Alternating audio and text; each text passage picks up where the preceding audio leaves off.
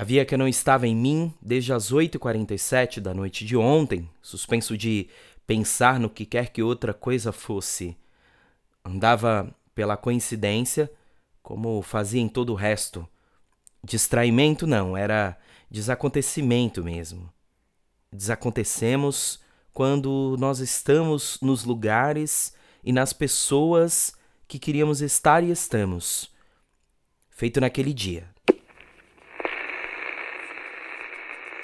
Este é o Feito Nós, aquele sobre a Maria, o Gabo e os livros.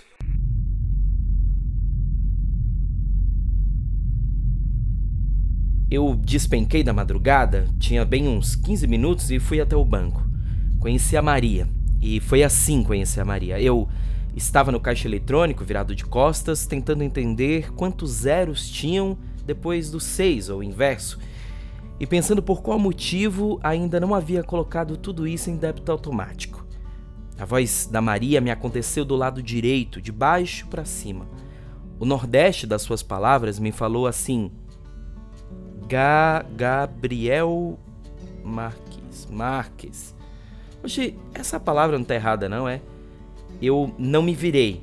Permaneci como estive e estava, mas falei de uma altura que ela pudesse escutar que havia acertado. Ela balançou a cabeça, perguntou se ele não era brasileiro, eu disse que não. Perguntou se aquelas 700 páginas eram uma história só, eu disse que não. E foi perguntando e eu dizendo que não em várias coisas. As pessoas foram passando por ela, ela se arredava dois pés daqui, dois pés dali, mas ficou por lá, escorada na vassoura vermelha, em um uniforme bem leve de azul e no cansaço de quase duas horas para chegar nessa agência na Vila Madalena. Tinha bem três anos que fazia isso, todos os dias, com sol e chuva. Maria mora em Guaianazes. Ah, então bora lá. Eu sou Bruno Souza de Araújo, tenho 24 anos, mas todo mundo me conhece como Bruninho, até prefiro. E sou mediador de leitura, ativista, pela Biblioteca Comunitária Caminhos da Leitura, que fica na região de Parelheiros, extremo sul aqui da cidade de São Paulo. Tenho me aproximado mais dessa concepção de enxergar o livro como um território, assim, né? Um território no seu mais amplo sentido, né? Para além de ser físico, sabe? Ser um, um território do simbólico, onde ajuda a gente compreender os processos que a gente está passando, que a gente passa, e nos ajuda a se posicionar no mundo. Como a gente conta uma literatura de qualidade, entre várias aspas, essa literatura que tem sentido para a gente, ela nos ajuda a enxergar e a começar a compreender esses vários campos da nossa humanidade. Mexe com todos os nossos sentidos, com a audição, com o olfato, com, com o paladar, com a alma, com a essência e com o jeito de pensar ler, enxergar e existir nesse mundo.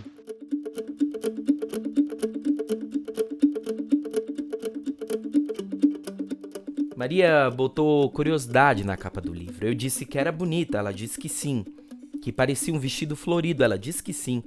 Eu disse que gostava de ler, ela disse que sim e também. Contei que foi o Gabriel que me ajudou a entender o amor. Ela riu talvez por conhecer alguém querendo entender o amor, e me perguntou como foi disso.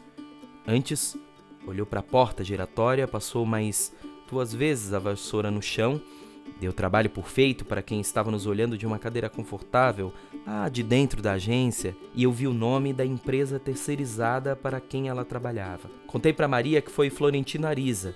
Depois de muita insistência e cartas e mais cartas, que recebeu assim uma resposta em papel de Firmina Daza, no livro O Amor nos Tempos do Cólera, do Gabriel Garcia Marques. Bem, eu me caso com o senhor se me promete que não me fará comer berinjela. A Maria deu uma risada boa e disse que, oxe, que isso não é sobre amor não, é sobre berinjela, que eu não tinha entendido bem, ela achou. Eu disse que para mim, não. Que no fundo, no fundo, a gente bem que poderia resumir o amor só a isso. Amor é quando quem me acompanha respeita que eu não coma berinjela feito ela e mesmo assim fica tudo bem entre nós.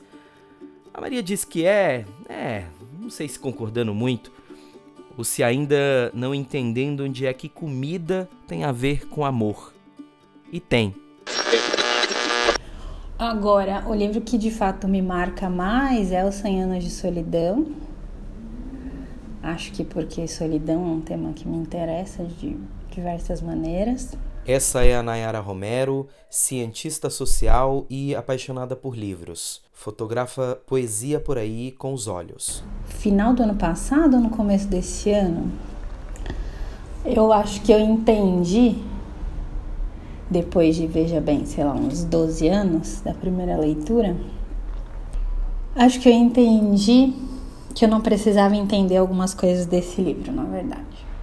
Eu lembro, isso eu lembro claramente da minha primeira leitura, que eu tentei desenhar a árvore genealógica do que ia aparecendo ali, porque era muito absurdo. Os nomes se repetem e se repetem e se repetem e, e, é muita gente, e os nomes são todos muito parecidos, e eu precisava tentar colocar numa lógica aquilo com a minha mente racional. E, e eu acho que eu desisti em algum momento, mas eu recorria àquele papelzinho de anotação. É, e depois das outras vezes eu já não recorria mais. E eu acho que eu só entendi que não era necessário entender a lógica desse livro, nesse sentido de árvore genealógica, é, quando um amigo meu estava comentando comigo que lia esse livro e que estava angustiado porque não estava conseguindo entender a, justamente a lógica da família. E aí eu disse para ele que falei, Fê, não precisa, você não precisa entender quais são as relações familiares ali. O que importa são outras coisas, né? São as repetições e, e como aquilo não, não é linear, mas é, né?